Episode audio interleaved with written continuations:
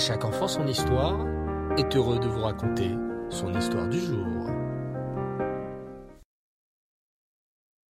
Rabbi Chaim Ben Attar, connu sous le nom de Or Chaim, vivait au Maroc.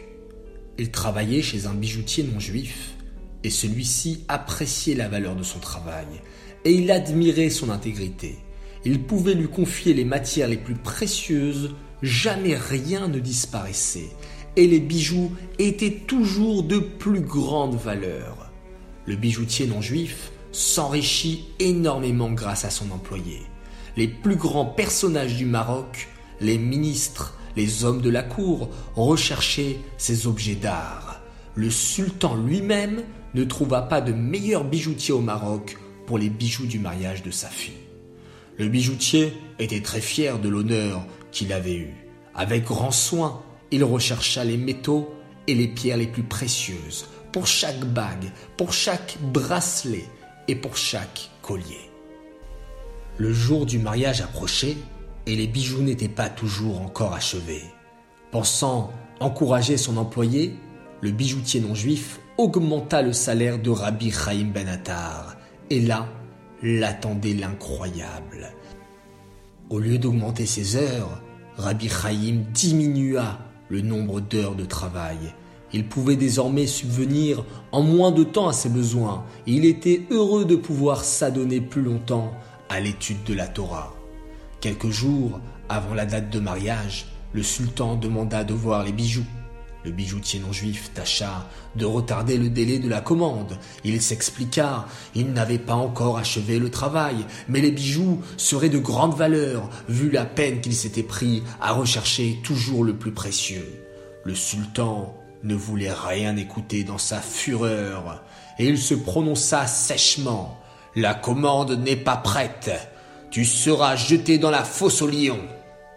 Le bijoutier, plein d'effroi, se justifia que, le sultan permette de m'expliquer. Je ne suis pas responsable du retard. Mon employé juif, ces derniers temps, s'est beaucoup absenté de son travail. C'est lui le vrai coupable.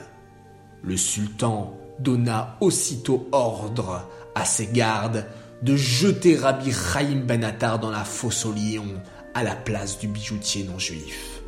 Dans l'immense jardin de son palais, le sultan avait aménagé une fosse aux lions. Il entretenait là des bêtes féroces de toutes sortes, des lions, des tigres, des panthères. Sous l'ordre du sultan, on jetait là les coupables de mort. Les gardes partirent donc arrêter Rabbi Chaim Ben Attar. Tout d'abord, celui-ci crut qu'il s'agissait d'une erreur, puis il comprit enfin que la peine de mort lui était due à son assiduité pour la Torah. Si là était sa faute, le mérite de la Torah le sauverait. Alors, plein de confiance en Hachem, Rabbi Chaim demanda la permission d'emporter avec lui son talit, ses téphilines et quelques livres d'études. Les gardes ne pouvaient s'empêcher de rire à sa requête. tu veux essayer de dompter les lions et les panthères avec tes livres? Tu peux les emporter. Les Juifs, étonnés, virent passer Rabbi Chaim Ben Attar, le grand érudit si aimé, les menottes aux mains, sous la garde sévère des soldats du sultan.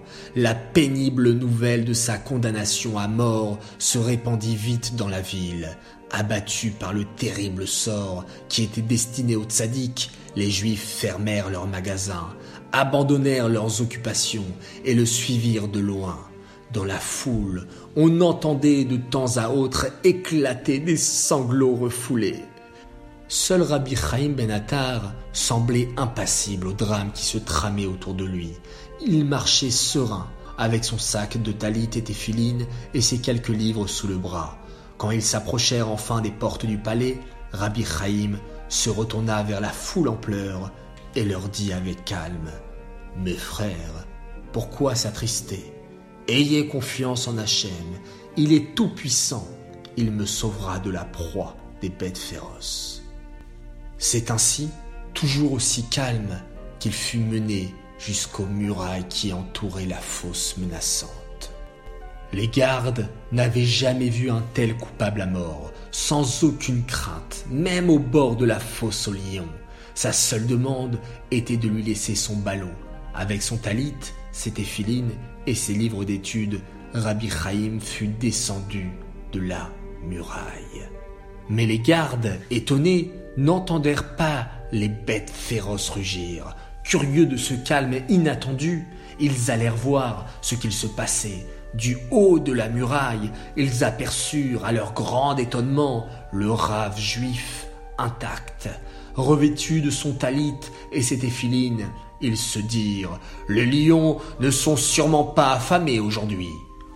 Au bout de quelques jours, quand les gardes revinrent pour nourrir les bêtes féroces, ils croyaient rêver. Cet homme qu'ils avaient jeté dans la fosse était toujours encore là. Il paraissait rayonnant de sainteté dans son talit et ses téphilines, et les bêtes féroces, accroupies docilement autour de lui, semblaient écouter ses études et ses prières, tout tremblant du merveilleux miracle dont il venait d'être témoin. Les gardes coururent au palais raconter l'incroyable. Le sultan refusa tout d'abord de les écouter. Je n'y crois pas. Vous n'allez pas me dire qu'un être humain puisse vivre dans une fosse à lion pendant trois jours. Comme les hommes de la cour insistaient, le sultan finit par aller lui-même voir du haut de la muraille ce qui était advenu à Rabbi Chaim. Le rave juif, en effet, était là, rayonnant de sainteté, et s'adonnait à ses études. Il était entouré des bêtes les plus féroces qui semblaient le garder avec grande vénération. Il fallut quelque temps au sultan pour se remettre de sa stupeur. Puis il se tourna vers ses gardes et leur donna ordre de retirer au plus vite le rave juif de la fosse.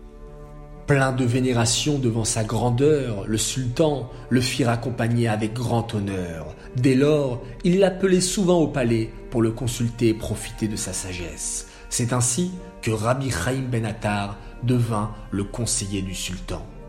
Le jour de la libération de Rabbi Chaim Ben Attar resta longtemps un jour de fête au Maroc. De nombreuses années, les Juifs ne se lassaient pas de raconter le merveilleux miracle du tzaddik Rabbi Chaim Ben Attar, surnommé aussi Or Chaim Akadosh, dans la fosse au lion.